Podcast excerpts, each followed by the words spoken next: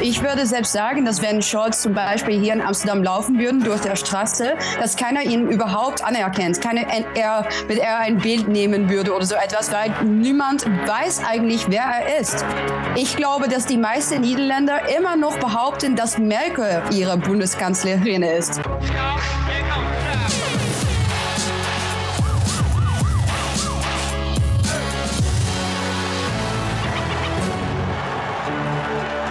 Herzlich willkommen bei Achtung Reichelt am Tag des Atomausstiegs in Deutschland. Heute schalten wir unsere letzten Atomkraftwerke ab und was wir dann machen, gucken wir mal, sagt unsere Regierung. Irgendwo wird der Strom schon herkommen, vielleicht vom Wind, vielleicht von der Sonne.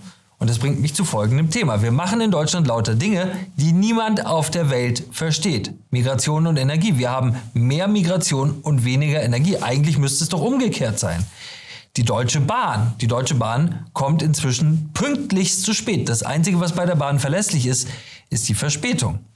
Es kann ja sein, dass ich das alles als falsch empfinde, aber ich frage mich schon, wie blickt die Welt auf Deutschland? Und darüber müssen wir sprechen mit Eva Vladinger-Bruck. Liebe Hi, Eva, Jan. herzlich willkommen. Wie blickt die Welt auf Deutschland?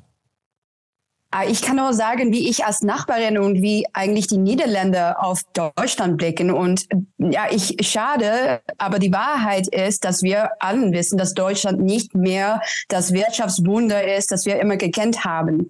Also Deutschland war natürlich von, von kurzem noch äh, die, die äh, ökonomische, wirtschaftliche Großmacht der Welt, also die dritte. Und jetzt wissen wir alle, die ist nur am sechsten, glaube ich, an der Stelle. Also da hat sich wirklich etwas geändert. Und nicht nur ich habe das bemerkt, aber wenn ich zum Beispiel mit meinem Großvater rede, er hat immer gesagt, wenn er über Deutschland geredet hatte, ah, Deutschland, in Deutschland ist immer alles groß, größer, immer alles besser, immer alles schöner. Aber das sagt er nicht mehr. Und ich glaube, dass das wirklich nicht nur etwas ist, was er behauptet, aber etwas, das wir allen auch im Ausland bemerken, wenn wir reden über Deutschland und was die deutsche Regierung, die Ampelregierung jetzt macht, zum Beispiel mit diesen Kernwerkkraften, das ist etwas, was wir allen total nicht verstehen können. Nein, niemand kann es verstehen. Wie ist es mit äh, Bundeskanzler Olaf Scholz? Den haben wir eben eingeblendet gesehen. Wird der noch ja. ernst genommen? Also Angela Merkel wurde, ob das jetzt stimmt oder nicht, als Führerin des freien Westens gesehen. Macron war jetzt gerade bei äh, Xi in China. Ähm, wir sehen es, haben es eben in den Bildern gesehen. Wird Scholz noch als starker politischer Anführer wahrgenommen? Ganz und gar nicht. Also ich würde selbst sagen, dass wenn Scholz zum Beispiel hier in Amsterdam laufen würde durch der Straße, dass keiner ihn überhaupt anerkennt. Keine, er, wenn er ein Bild nehmen würde oder so etwas, weil niemand weiß eigentlich, wer er ist. Ich glaube, dass die meisten Niederländer immer noch behaupten, dass Merkel ihre Bundeskanzlerin ist. Und das sagt schon etwas über dieses, über dieser Typ, glaube ich. Er ist fast unsichtbar. Und ich verstehe das auch, weil auch politisch verstehe ich Stolz auch nicht ganz genau. Ich weiß nie, was er genau, also wofür er wirklich steht, was für ein Mann ist das eigentlich. Er sagt A, er macht B. Ja, wie gesagt, keiner kennt ihn. Er ist so eigentlich ein charakterlose Typ und ähm, die meisten Niederländer kennen seinen Namen überhaupt nicht, glaube ich. Wir haben eben auch Emmanuel Macron gesehen, der äh, egal was man über ihn denkt, auf jeden Fall sehr charismatisch ist. Jetzt ist er mit all seinem Charisma nach China gereist als offenbar neuer Anführer der EU und hat sich dort bejubeln lassen von fein ausgewählten äh, Mitgliedern der kommunistischen Partei. Ich weiß, dass du dich, Eva, viel beschäftigst mit digitaler Überwachung. Und äh, es gibt kein besseres Land auf der Welt bei digitaler Überwachung als China ähm, im Corona-Lockdown haben wir erlebt, dass diese digitale Überwachungsideologie, Mentalität auch nach Europa geschwappt ist. Ganz viele äh, äh, Staatschefs, Regierungschefs wollten auf einmal sein wie China. Jetzt sehe ich Macron in China und er gibt dort auf einmal den Ton an. Müssen wir da nicht irgendwie Sorge haben, dass Chi äh, digitale Überwachung chinesischer Prägung, digitale Überwachung chinesischer Art, süß-sauer, die 13, äh, zu uns nach Europa kommt, dass das auf einmal ein Modell wird, was attraktiv ist für europäische Politiker, dem europäische Politiker sich vielleicht unterwerfen wollen, weil sie Geschäfte mit China machen wollen? Ja, und vor allem für jemanden wie Macron. Und das ist natürlich nicht nur diese französische, anti-amerikanische, also mm, ja, wir kennen das eigentlich schon von den Franzosen, dass die immer so ein bisschen skeptisch sind ähm, gegenüber Amerika, gegenüber die englischsprachige Welt. Aber das, was er hier macht, ist natürlich kein Zufall. Macron möchte das gerne selbst auch machen, diese ganze Überwachung, diese ganze Kontrolle Gesellschaft, glaube ich. Wir haben das schon gesehen während Covid, wie er geredet hat, zum Beispiel über die Ungeimpften. Ich bin das noch nicht vergessen. Er hat gesagt, äh, dass die Ungeimpften überhaupt kein französisches Staatsbürger mehr waren. Weißt du noch?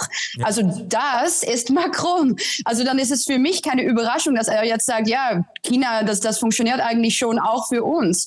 Äh, also ich, ich bin eigentlich sehr froh, dass ich nicht in Frankreich wohne, aber er ist natürlich nicht nur typisch für das heutige Frankreich, aber eigentlich für die ganze europäische Gedanken in diesem Moment. Und das ist natürlich etwas sehr äh, Angsthaftes, würde ich sagen. Ja.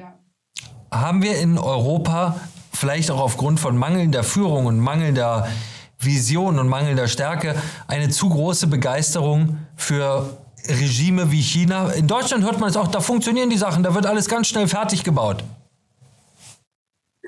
Ja, ja, wenn in Deutschland selbst die Deutsche Bahn nicht mehr funktioniert, kann ich mir vorstellen, dass die denken, hm, brauchen wir China. Aber das ist natürlich total Quatsch. Also in den, in Europa, in Deutschland gab es auch eine Zeit, dass die, die Sachen normal funktioniert hatten, ohne Zwang, ohne Kontrolle, ohne Überwachung. Also das alles ist eigentlich nur ein, ja, ich würde sagen, ein, ein Zeichen von unserer eigenen Verelendung. Und dass wir jetzt nach China äh, China schauen und sagen, um überhaupt noch ja, äh, wie kann man das sagen? To, to be, also we, if we can't, if we can't be China, become China. Das ist so etwas, was man oft hört jetzt in Europa. Wenn das wir China nicht schlagen können, müssen wir China werden. Herrliche ja, Vision. Ja, also herrliche Vision, aber das zeigt wieder, dass Europa keine Vision mehr hat. Wir wissen nicht mehr, wer überhaupt wir sind, was wir wollen. Und dann sagen wir, wir sollen eigentlich die chinesische Lebensstil oder die, die chinesische Politik mal, mal übernehmen. Was hat mit Europa passiert? Was hat mit Deutschland passiert? Wir wissen es schon, unsere Kultur ist natürlich total zerstört. Und das ist alles absichtlich gemacht, um es jetzt zu übersetzen, um eigentlich die chinesische ja, Politik an der Stelle zu, zu, zu lassen. Und wir erleben das und wir haben es schon erlebt mit Covid, aber es kann immer noch schlimmer werden. Und ich glaube, das wird es auch. Ja, der Hang äh, zu China ist auf jeden Fall erkennbar fatal im Moment. Kommen wir zu einem anderen Thema, ein weiteres Thema des Wahnsinns. Die Grüne Partei möchte in Deutschland Werbung für Süßigkeiten verbieten, damit Kinder nicht mehr so viel Süßigkeiten essen. Gleichzeitig legalisiert diese Regierung oder will diese Regierung Cannabis legalisieren. Du als Holländerin, Eva, früher sind wir zum Kiffen zu euch gefahren. Jetzt gibt es vermutlich gar keine Gründe mehr, nach Holland zu kommen, oder? Ja, und das macht mich eigentlich persönlich froh, weil ich finde das immer hier in Amsterdam so ein etwas wieder diese Verelendung von unserer Gesellschaft. Ich, ich, ich bin so oft übel von diesen Cannabis-Duft, die immer hier in der Straße von Amsterdam gibt. Und ich bin wirklich nicht eine, eine echte Niederländerin, weil ich hasse das persönlich. Ich habe es auch in meinem ganzen Leben nie gemacht, überhaupt nie äh, Cannabis geraucht.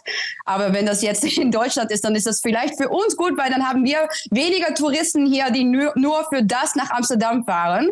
Äh, also be my guest, nehme diese, nehme bitte diese, diese Touristen aus England und so allen über.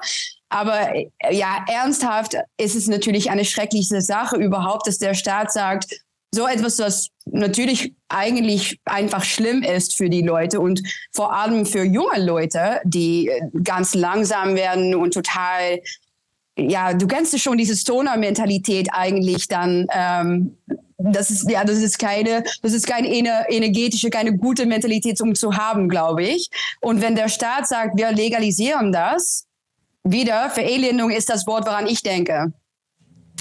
Wir haben eben gerade gesehen, äh, den deutschen äh, Landwirtschaftsminister Cem Özdemir, da wird sicher in seinem Bereich demnächst äh, noch ganz anderes angebaut, nämlich Gras. Und wir haben ihn gesehen mit seiner eigenen Handpflanze. Also es ist schon, das muss man sagen, irgendwie konsequent, dass die Grüne Partei äh, in Deutschland jetzt ähm, dazu beiträgt, zumindest das Kiffen zu legalisieren. Ich habe äh, noch mal eine Frage äh, zum Thema Europa, weil Deutschland ja immer sagt, der europäische Geist, der muss von Berlin ausgehen, alles muss europäisch abgestimmt sein. Hier haben wir jetzt mal wieder eine Entscheidung, die mit den Europäern gar nicht abgestimmt ist und die in allen angrenzenden Ländern ja zu massiven Problemen führen wird, weil Deutschland sozusagen so eine Art Hub, ein Umschlagsort wird und es wird dann in andere Länder, in denen es illegal ist, verteilt. Das heißt, die Polizei muss dort massiv kontrollieren an den Grenzen. Es gibt vollkommen neue Verkaufs- und Erlösströme. Sind wir Deutschen vielleicht gar keine so guten Europäer, wie wir immer behaupten? Ist Europa einfach das, was Deutschland will? Ich glaube, weil das ist, das ist alles ein Vorschlag von Lauterbach, ne? diese, um ja. Kiffen zu legalisieren. Ich glaube, es ist nur eine Popularitätsfrage. Also er hat verstanden, dass was er, was er jetzt mit Covid gemacht hat, dass er so mega unpopulär ist, dass er etwas machen soll, um die Jugendlichen wieder an seine Seite zu bekommen.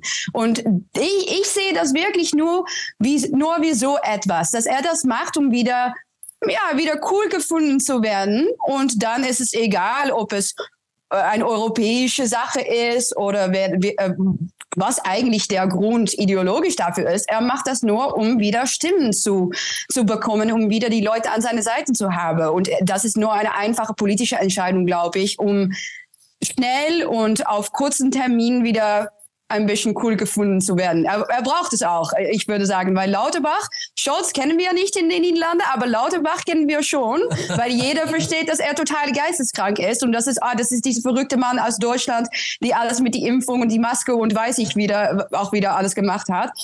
Ihm kennen wir schon hier. und er hat sich vermutlich einfach gedacht, das ist wie früher auf dem Schulhof, der mit dem Gras war immer besonders beliebt. Herzlichen Dank, ja. Eva. so einfach ist es, sind alle so Kinder. Alles für die Bohne. Ja. Danke, Eva, für das Gespräch. Danke, Julian. Vielen Dank. Danke.